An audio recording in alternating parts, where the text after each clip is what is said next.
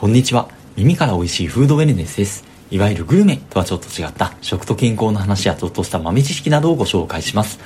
さて今回は食物繊維絡みの話をさせていただければと思うんですけども、いかがでしょうか？食物繊維積極的に捉えていますでしょうか？果たしてどのぐらい捉えていますでしょうか？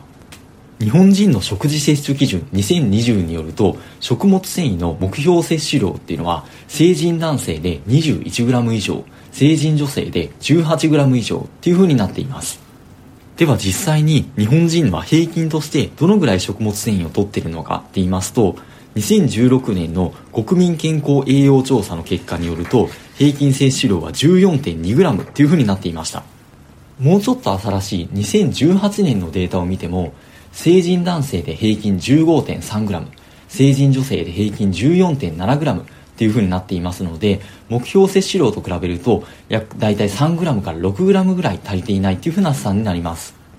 こういったデータを見ても、まあ、食物繊維足りていないのでもっと積極的に取っていきましょうみたいな話が至るところで言われるのもまあ納得がいくところではあるんですけどもこういったキャンペーンというか啓発活動を受けて食物繊維の摂取量っていうのは昔と比べて増えているのでしょうか？果たして減っているのでしょうか？ちょっと気になるところです。結論から言うと戦後復興期以降この食物繊維の摂取量は、減っていっているっていう風な結果になっているんですけどもだいぶ昔なんですけども1955年の1日あたりの食物繊維の摂取量は 22.5g だったんだそうです。この当時の摂取量だと今の目標摂取量を超えている状態にはなっているんですけどもこれからまあ2016年時点と比べても 8.3g1 日あたりの摂取量が減っていることになります。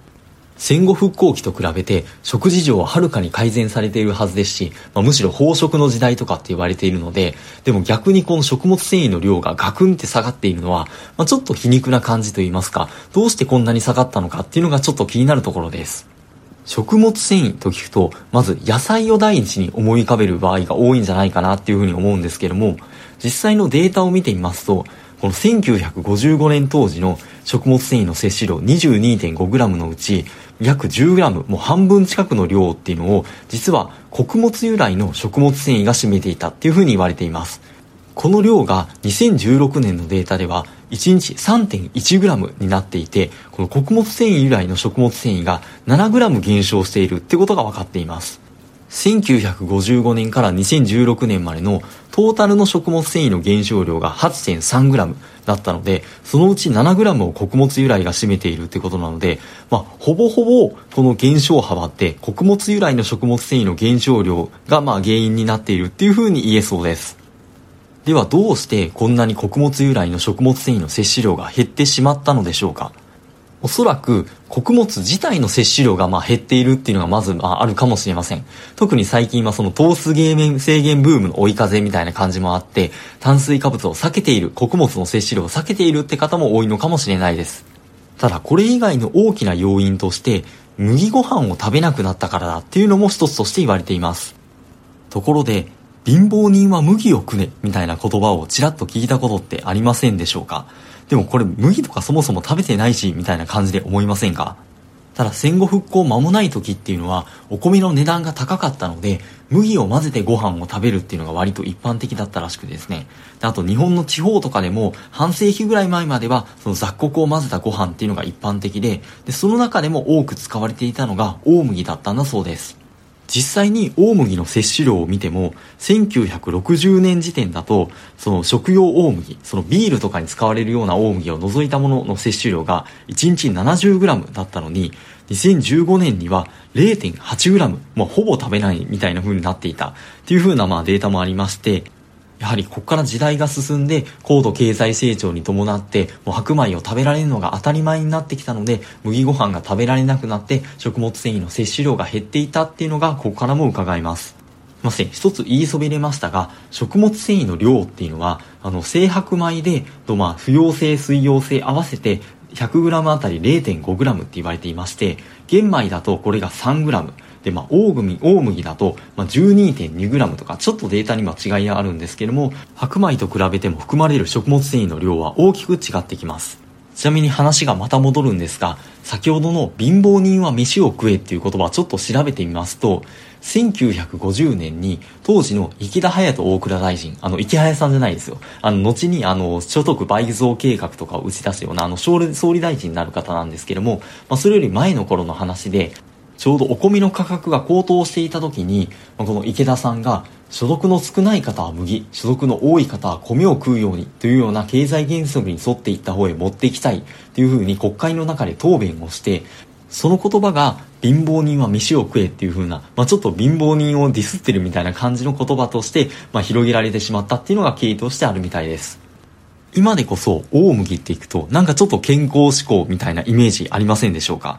で、まあ実際にも他の穀物と比べて、まあ、水溶性食物繊維っていうのがまあ多くて、あの、ベータグルカンとかって聞いたことある方いらっしゃるかもしれないんですけども、それがまあ腸内細菌のその有用菌の餌になるっていうふうにも言われたりもしますし、あとはセカンドミール効果とかって言ったりもするんですけども、朝ごはんにその、その、あの、大麦を食べていると、その、それ以降のお昼ご飯とか晩ご飯とかも、同じ食事をとっていても、その血糖値の上昇っていうのが緩やかになる効果があるんじゃないかっていうふうに言われていたりですとか、最近は機能性表示食品としてもこの大麦を使った商品が売り出されていたりもします。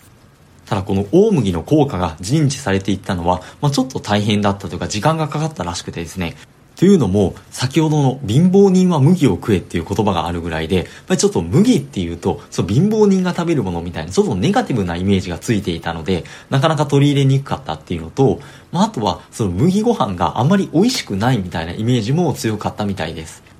というのも、麦ご飯でそう、もともと使われていた麦っていうのは、うるち麦っていう種類の麦で、これ炊きたてだったら美味しいらしいんですけども、冷めると美味しくないらしくてですね。でも最近はもち麦っていう種類の大麦も入ってきてですね、これはあの冷めていても割と美味しくてですね、あの最近コンビニとかでももち麦入りのおにぎりとかってよく店頭に置かれてるような気がしませんでしょうか？これは2013年ぐらいからナチュラルローソンで最初取り扱いが始まって、ローソン全店に拡大して他のコンビニチェーンにも広がっていったみたいな経緯があるらしいんですけども、これ食べたことある方も結構いらっしゃると思うんですけども、普通に美味しいと思うんですよ。コンビニのおにぎりって、まあ、基本冷めていると思うんですけども、まあ、それでもこう全国のコンビニチェーンで幅を利かせるようになったぐらいなので、まあ、それだけまあ美味しさっていうのも次第に認知されていたんじゃないかなっていうふうに思います。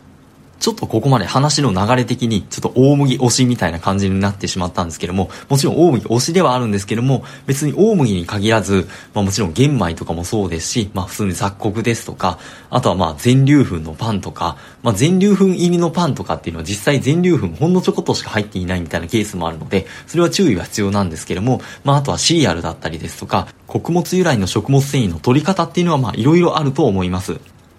あともう一つ付け加えておきたいのが、2016年の国民健康栄養調査の日の食物繊維のデータなんですけれども、その内訳を見ると、上位に来ているのが、お米 1.0g、で、まあ、パン類 0.8g、で、まあ、うどん中華麺類 0.5g みたいな感じで、まあ、あの、いろんな食品に分散はしているんですけれども、上位に来ているのって、やっぱりその主食、その穀物系がメインなんですよ。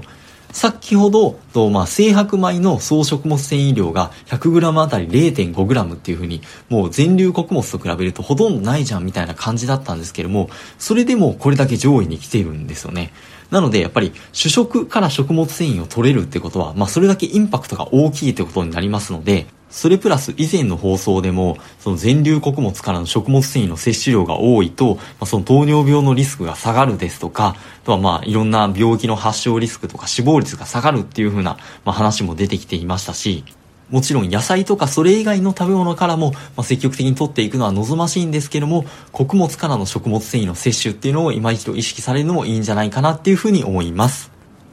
さて今回は日本人の食物繊維摂取量の推移から見える話だったんですけども今後もいろんな観点から食の健康の話や豆知識などをご紹介できればと思いますのでもしよろしければチャンネルフォローいただけますと大変ありがたいですしあと今回の話良かったねっていう内容には、いいねとか押していただけますと、まあ、今後の配信の参考、まあ、この配信は良かったのか、この配信は良くなかったのかなっていう風な参考にをさせていただければと思います。